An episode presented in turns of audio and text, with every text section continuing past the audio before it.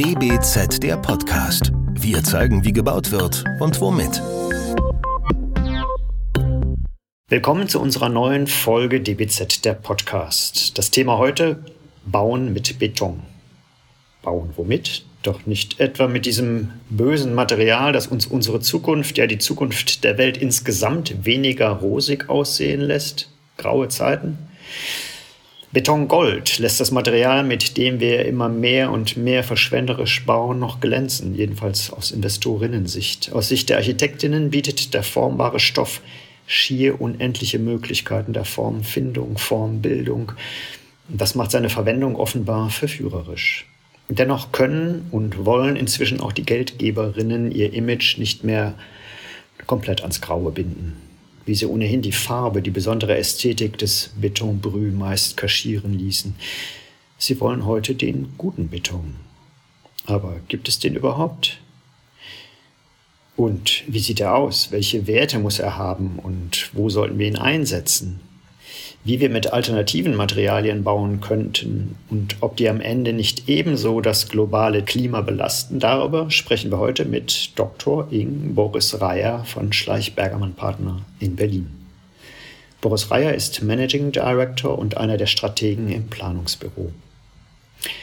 Wir wollten unsere Auswahl gut gestalteter Architektinnenprojekte für die Betonausgabe im Juni einmal von Ingenieuren anschauen lassen, um so ja, einen anderen Blick auf das Bauen mit Beton zu erhalten. Wir sind sehr gespannt, wohin das Gespräch gehen wird. Das DBZ-Team heute bin ich alleine. Benedikt Kraft. Mir gegenüber sitzt Herr Reier. Hallo Herr Reier, mir gegenüber am Bildschirm. Hallo Kraft und herzlichen Dank, dass ich heute hier mitwirken darf. Uns freut es sehr. Dann würde ich sagen, steigen wir doch direkt ein mit einer ersten, vielleicht provokanten Frage. Ist der Beton noch zeitgemäß oder sind wir nicht längst schon auf seiner Abschiedsparty? Ja, Beton ist natürlich inzwischen hoch umstritten. Das äh, ist ja sozusagen in alle Bereiche des Bauens und auch der gesellschaftlichen Diskussion um Nachhaltigkeit vorgedrungen.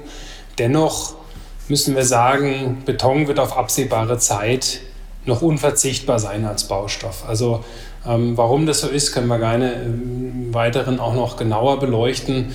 Ähm, aber Beton kann man jetzt nicht einfach, sage ich mal, von heute auf morgen abschaffen. Ähm, was wir aber dringend brauchen als Bauschaffende, als Planer, als Bauherren, Baufirmen, alle, die da irgendwie beteiligt sind an den Prozessen, wir brauchen natürlich einen zeitgemäßeren und verantwortungsvolleren Umgang mit diesem Baustoff, der natürlich im Hinblick auf den CO2-Ausstoß und das Klimaschädigungspotenzial sehr problematisch ist. Was wären denn so ganz schnell gefragt die nachhaltigen Lösungen für ein Weiterbauen mit Beton?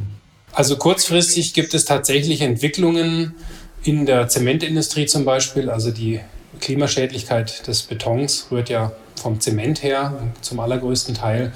Dort gibt es tatsächlich ähm, Entwicklungen, dass man sagt, man muss den Zement sozusagen grüner machen, man muss also den CO2-Footprint reduzieren. Dazu gibt es zwei wesentliche Ansätze. Das eine ist äh, die Energie, die ich brauche, um den Zement herzustellen, also den Kalkstein zu brennen, dass die eben aus erneuerbaren Quellen kommen kann. Ähm, aber der größte Teil des freigesetzten CO2s, der kommt eben aus dem chemischen Prozess beim Brennen des Kalks. Ähm, und den kann ich im Grunde nur verringern, diesen, diesen Faktor oder ähm, diese, diesen Beitrag sozusagen zum, zum, zur Klimaschädlichkeit, ähm, indem ich ähm, andere Stoffe in dem Zement verwende. Das gibt es aber schon lange. Also es gibt sogenannte Hochofenzemente zum Beispiel, die gibt es schon seit vielen Jahrzehnten. Ähm, da wird sozusagen der Kalkstein im Zement ersetzt durch andere Stoffe, Hochofenschlacke zum Beispiel. Ähm, und da muss es eine Renaissance geben, dieser schon lange bekannten Baustoffe. Das ist ein erster Schritt, dass man sagt, man macht den Beton ein bisschen umweltfreundlicher. Man kann da also bis zu 30 bis 50 Prozent des CO2-Ausstoßes einsparen. Ähm, das ist aber natürlich nicht das Ende und darf nicht das Ende der Fahnenstange sein. Wir müssen uns also auch beim Planen und beim Konstruieren ähm, mehr Mühe geben und uns Konstruktionen ausdenken, die einfach mit weniger Beton und auch vor allem mit weniger Betonstahl auch auskommen. Denn der Stahl ist im Grunde noch viel schlimmer als der Beton, was den ähm, CO2-Ausstoß angeht. Dazu kommen wir sicherlich gleich nochmal, was äh, Ersatz von Bewährung angeht. Äh, ich hatte da mal ein sehr interessantes Gespräch mit dem leider schon verstorbenen Poloni. der ohnehin dafür äh, plädiert hatte, in bestimmten äh, statischen Bereichen sozusagen den Stahl komplett wegzulassen. Und äh, er hat damals sehr polemisch unterstellt, dass es äh, auch unter anderem einem Interesse der Industrie, nämlich der stahlproduzierenden Industrie geschuldet sei, so viel Stahl zu verbauen und nicht nur der Sicherheit. Aber vielleicht kommen wir da später auch nochmal zu. Was kann denn Beton, was andere Materialien nicht können und wieso müssen wir vielleicht genau aus diesem Grunde auch weiter mit ihm arbeiten? Was macht ihn denn so attraktiv oder notwendig? Beton ist ja nicht ohne Grund seit Jahrtausenden im Grunde ein sehr beliebter und zunehmend beliebter Baustoff. Die Römer, wie wir alle wissen, haben damit schon ähm, Tempel, äh, Aquädukte und Brücken gebaut. Ähm, seine große Stärke liegt eben gerade in der guten Formbarkeit, in der Vielfältigkeit. Ich kann daraus im Grunde alles bauen. Ich kann Wände, Stützen, Decken, Gewölbe, alles damit machen. Ich kann ihn also sehr vielfältig formen. Er ist sehr dauerhaft. Also Beton ist wahrscheinlich der dauerhafteste Baustoff überhaupt. Ähm, und wenn es beim Beton zu irgendwelchen Schäden kommt, dann ist es meistens der Stahl, der da korrodiert, aber der Beton selber eigentlich selten. Ähm, der Beton bringt Masse ins Bauwerk, was natürlich gerade hinsichtlich jetzt auch Komfort und ähm, ähm, Energie, den Energiehaushalt eines Gebäudes und auch natürlich akustischen ähm, Anforderungen sehr wichtig ist. Also der Beton hat sehr viele positive Eigenschaften und es gibt eigentlich meines Wissens nach nicht wirklich eine Alternative, die das alles liefert, was der Beton kann. Ja. Nun glaube ich, äh, gibt es zwischen Architekten und Ingenieuren möglicherweise eine andere Sicht auf den Beton, Wertschätzung, Beurteilung des Materials. Ähm, wie sehen Sie das? Also äh, gucken Sie als Ingenieur anders auf das Baumaterial, äh, als das möglicherweise ein Architekt macht? Und wo würden Sie sagen, äh, wäre eine ideale Schnittstelle in einem Projekt, ab wann äh, Ingenieure und Architekten intensiv über die Verwendung des Beton sprechen müssten? Ich glaube, dass da die ähm, Schnittmenge sehr groß ist. Also ähm, die Wertschätzung für die positiven Eigenschaften des Betons, seine Flexibilität, seine Vielfältigkeit, ähm, wird, glaube ich, von Architekten und Ingenieuren gleichermaßen gesehen und, und äh, geliebt. Ähm, wir müssen uns gemeinsam anstrengen, hier zu verantwortungsvolleren Bauweisen zurückzukehren. Und wenn Sie mal zurückdenken, in die Zeit der Anfänge des, sage ich mal, industriellen Baus mit Betons, so vor 100, 150 Jahren, ähm, da hatten wir Verhältnisse, wo eben Material sehr teuer war im Verhältnis, Lohnkosten eher niedrig. Das hat sich dann, sage ich mal, nach dem Zweiten Weltkrieg äh, mit dem Einsetzen des Wirtschaftswachstums und auch natürlich der gewerkschaftlich organisierten Arbeitsverträge zum Glück gewandelt, dass die Leute auch für gute Arbeit gutes Geld bekommen. Aber das hat eben dazu geführt, dass ähm, aufwendigere Verarbeitung von Baustoffen auf einmal der kostentreibende Faktor war. Und das hat dazu geführt, dass wir heutzutage viel mehr Material verwenden, als wir eigentlich müssten und viel Wissen baukonstruktiv, und damit meine ich jetzt nicht nur Ingenieure, sondern Architekten und Ingenieure, die ja gemeinsam an der Baukonstruktion arbeiten, diese entwerfen, diese planen, ähm, äh, da ist viel Wissen verloren gegangen oder einfach, ähm, sage ich mal, durch eine gewisse Art von Faulheit oder Bequemlichkeit ähm, ist man dazu übergegangen, eben einfach mehr Material zu verwenden, weil es schön günstig ist und im Grunde nicht so eine Rolle spielt. Und wenn ich eine aufwendigere Schalung bauen will, ist das heutzutage eben teuer. Und ähm, das ist, glaube ich, das sind sozusagen Tugenden, die man wiederentdecken kann und muss. Und das muss auch gar nicht dazu führen, dass jetzt die Gebäude irgendwie hässlich werden, weil der, weil der Ingenieur sagt, da, wenn du weniger Beton willst, dann muss ich dir hier überall Unterzüge reinplanen, sondern das kann auch eine wunderschöne Synthese sein. Wir kennen ja viele historische Betonbauwerke, die sowohl von Architekten als von Ingenieuren auch heutzutage noch bewundert werden. Hm, aber äh, wo heute jeder äh, Statiker dann na, nicht mehr nachweisen könnte, ob die überhaupt äh, stehen, beziehungsweise man wundert sich, dass sie überhaupt noch stehen, weil äh, wenn man es genau rechnet, dürften sie in der Regel schon nicht mehr stehen. Also das ist ja auch eine Diskrepanz, die wir heute haben, dass wir Überdimensionierungen aus einem äh, überbordenden Sicherheitsbedürfnis heraus sozusagen dann auch realisieren. Oder sehen Sie das anders? Also äh, lieber eine Stütze ein bisschen dicker machen, damit sie auf jeden Fall hält, als äh, sie äh, materialgerecht sozusagen in den Raum zu stellen. Oder ist das falsch?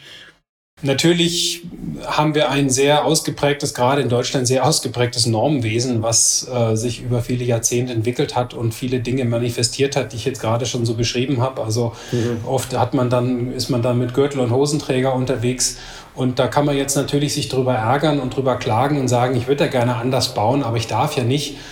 Ich denke mal, da ist unter allen Planenden ähm, die Kreativität und auch ein gewisser Mut gefragt, diese Normen und äh, Vorschriften immer wieder in Frage zu stellen und, sage ich mal, die Grenzen dessen, was sozusagen auch bauordnungsrechtlich erlaubt ist oder auch vielleicht im Einzelfall genehmigungsfähig ist, immer weiter vor sich herzutreiben sozusagen. Also man muss da auch wirklich die Komfortzone verlassen. Das geht natürlich nur, wenn auch der Bauherr und alle anderen Beteiligten mitspielen. Das, das muss dann sozusagen Gesamtinitiative ähm, sein, und da muss man Pilotprojekte schaffen. Und ich denke mal, das ist unsere Aufgabe als Ingenieure auch, da wirklich zu zeigen, was geht, auch wenn es nicht in der Norm steht.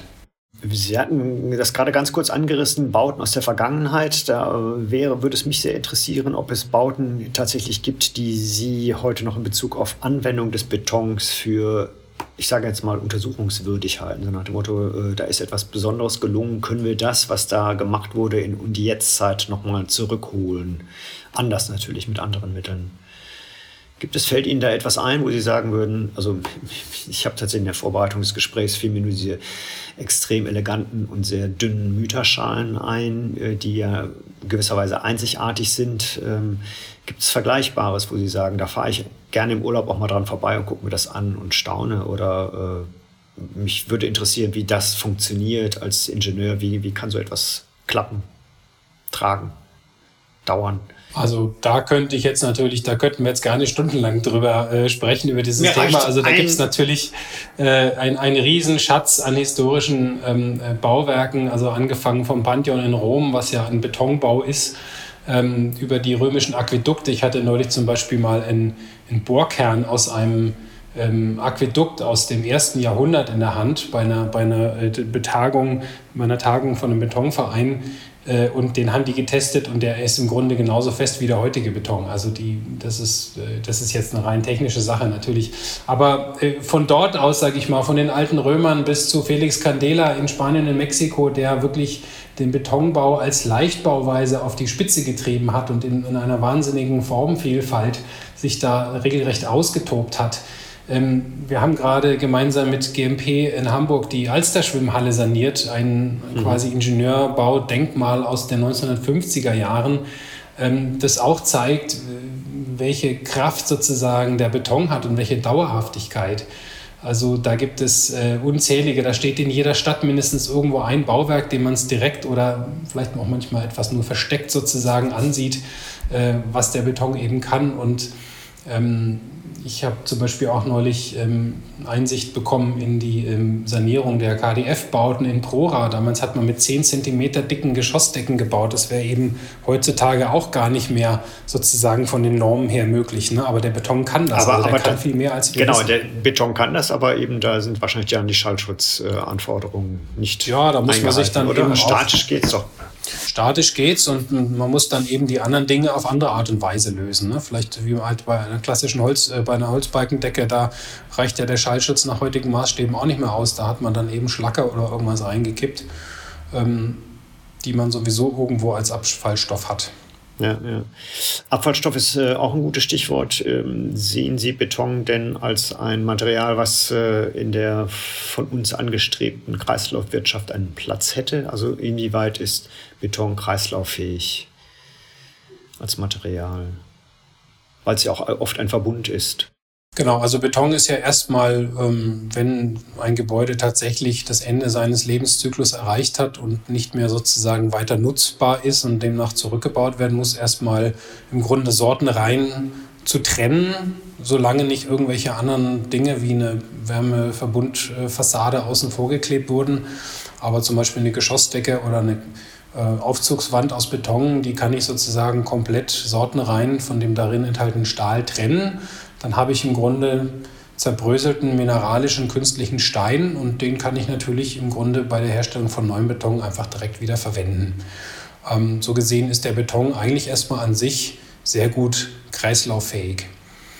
Ähm, da gibt es jetzt natürlich so ein paar praktische ähm, Einschränkungen. Also zulässig ist das Recyceln von Beton in Deutschland schon seit den 1990er Jahren. Ich war selbst als Student Anfang der 90er habe ich mal eine Studienarbeit darüber geschrieben, über Betonrecycling und habe da so eine Anlage besucht, aber habe dann auch festgestellt in meiner Berufspraxis seitdem, dass man doch relativ selten leider mit Recyclingbeton sozusagen zu tun hat.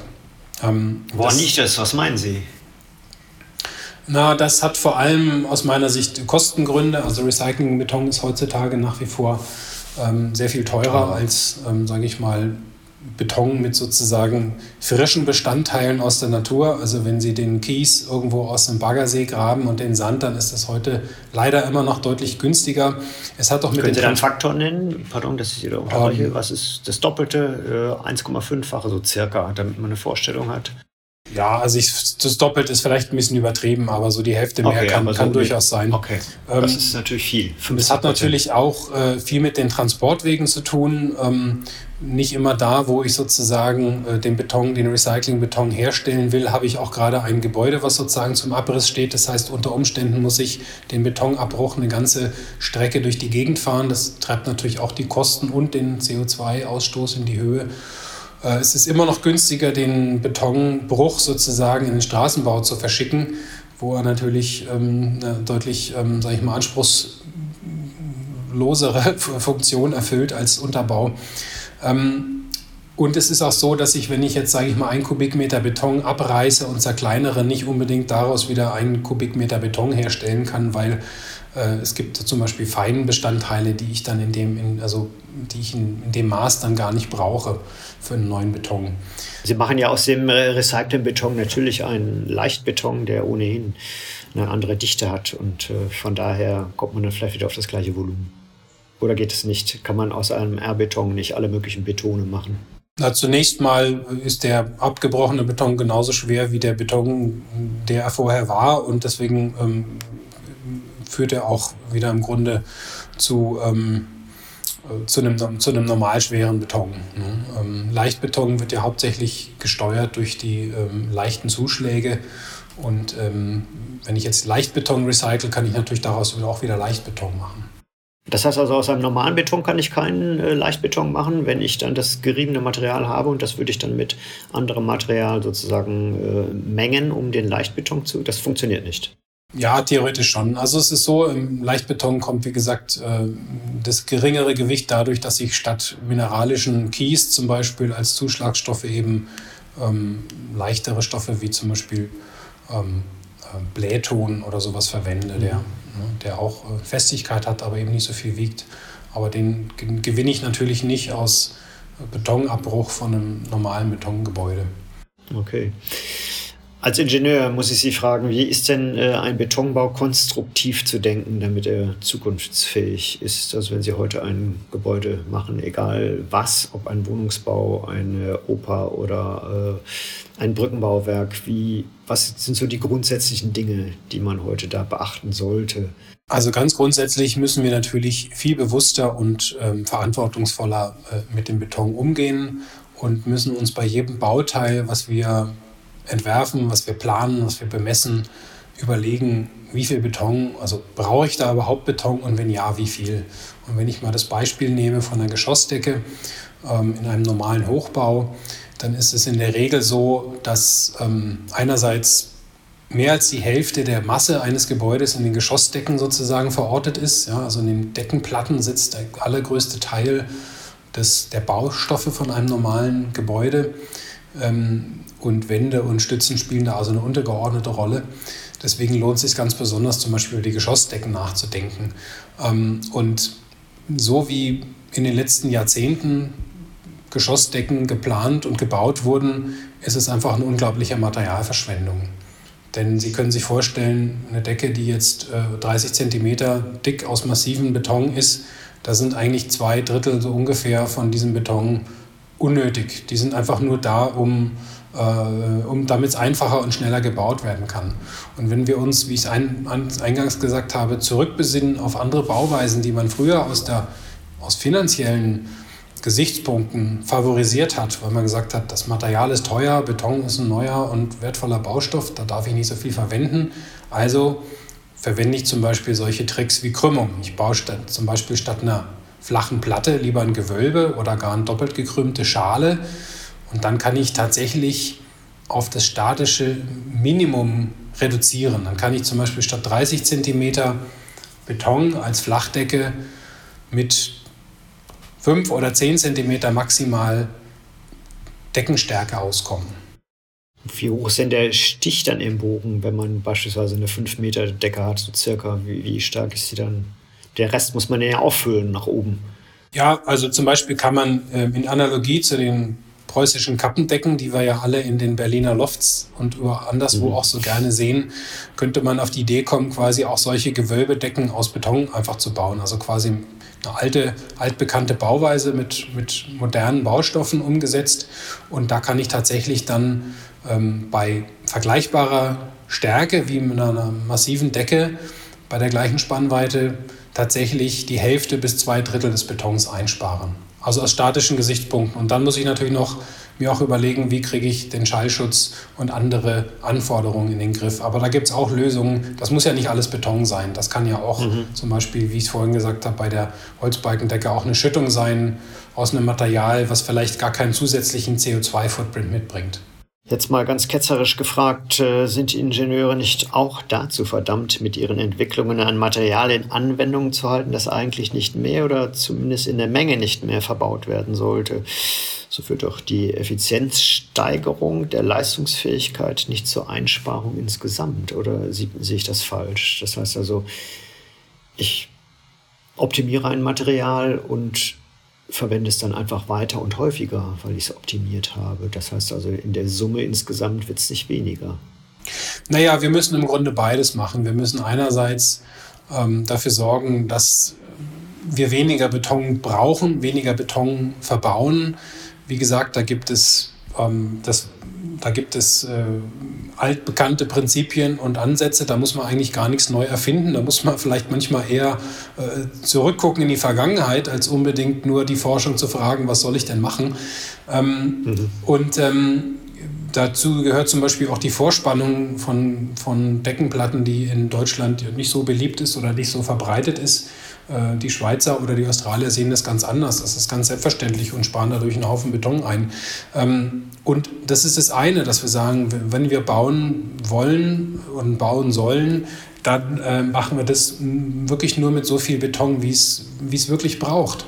Und ähm, das heißt natürlich, dass die Planung aufwendiger wird und äh, das äh, muss, natürlich auch, äh, muss natürlich auch wertgeschätzt werden. Ne? Und das ähm, führt natürlich sicherlich auch dann hoffentlich dazu, dass die Rolle von Ingenieuren und Architekten im, im Projekt auch, äh, sage ich mal, eine, eine, höhere Wertschätzung ist, weil man sagt, ja Mensch, die geben sich wirklich Mühe und es kommt was Besseres bei raus. Und die andere Seite ist natürlich, dass wir den Beton, den wir dann tatsächlich noch verwenden müssen, dass wir den verbessern. Und da gibt es, wie gesagt, Ansätze, dass man ähm, den Zementanteil reduzieren kann.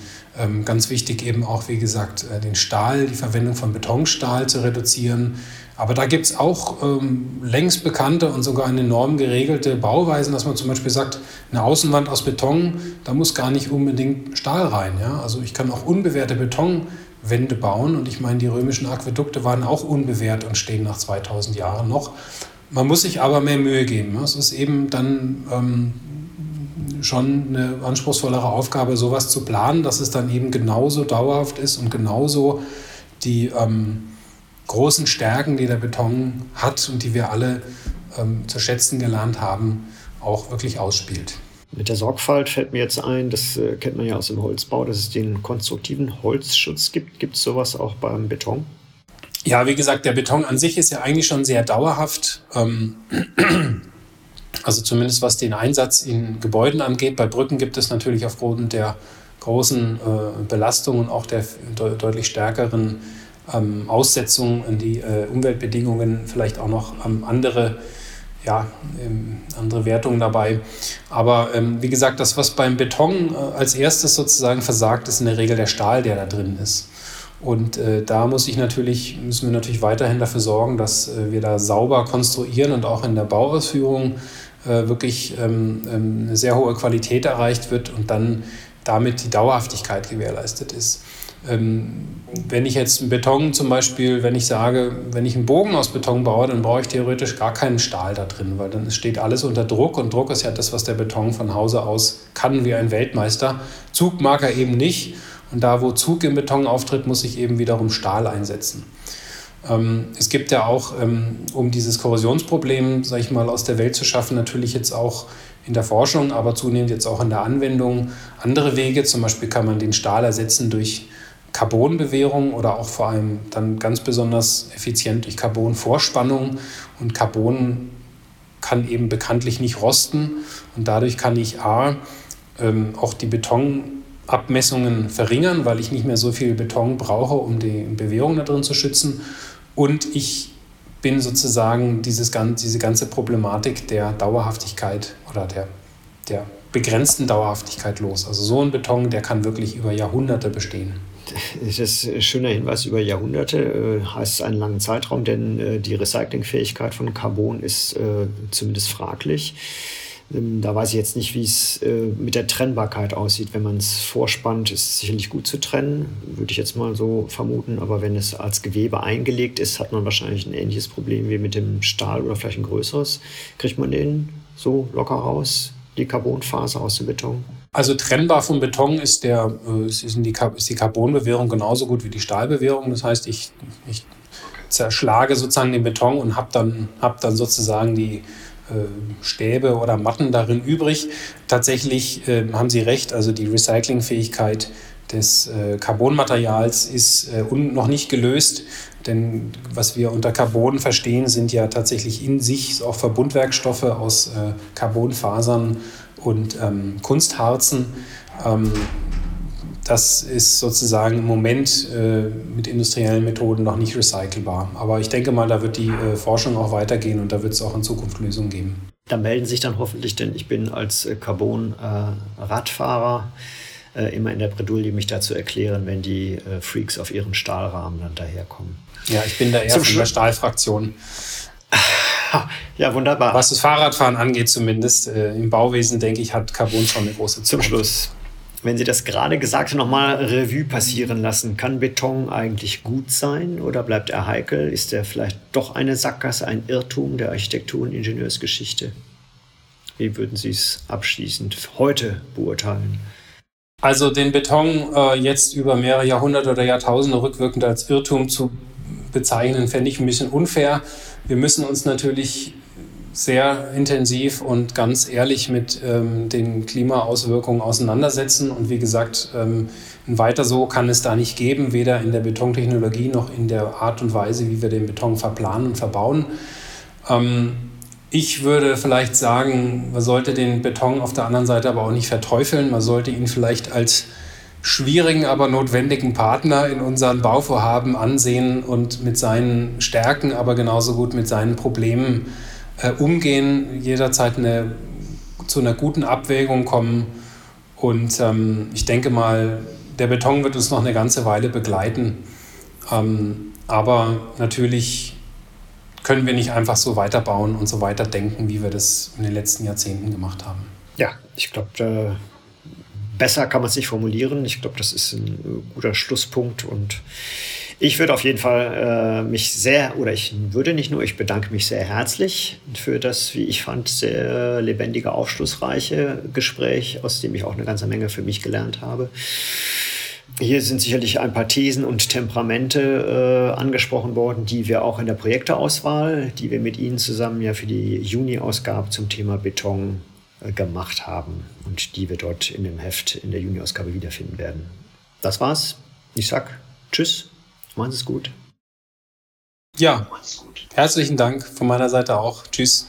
Das war DBZ, der Podcast. Wir zeigen, wie gebaut wird und womit entwickelt wird der Podcast von der gesamten DBZ-Redaktion. Wenn ihr unsere Arbeit unterstützen möchtet, könnt ihr das am besten, indem ihr unsere Podcast-Reihe abonniert, weiterempfehlt und ihr fünf Sterne verleiht.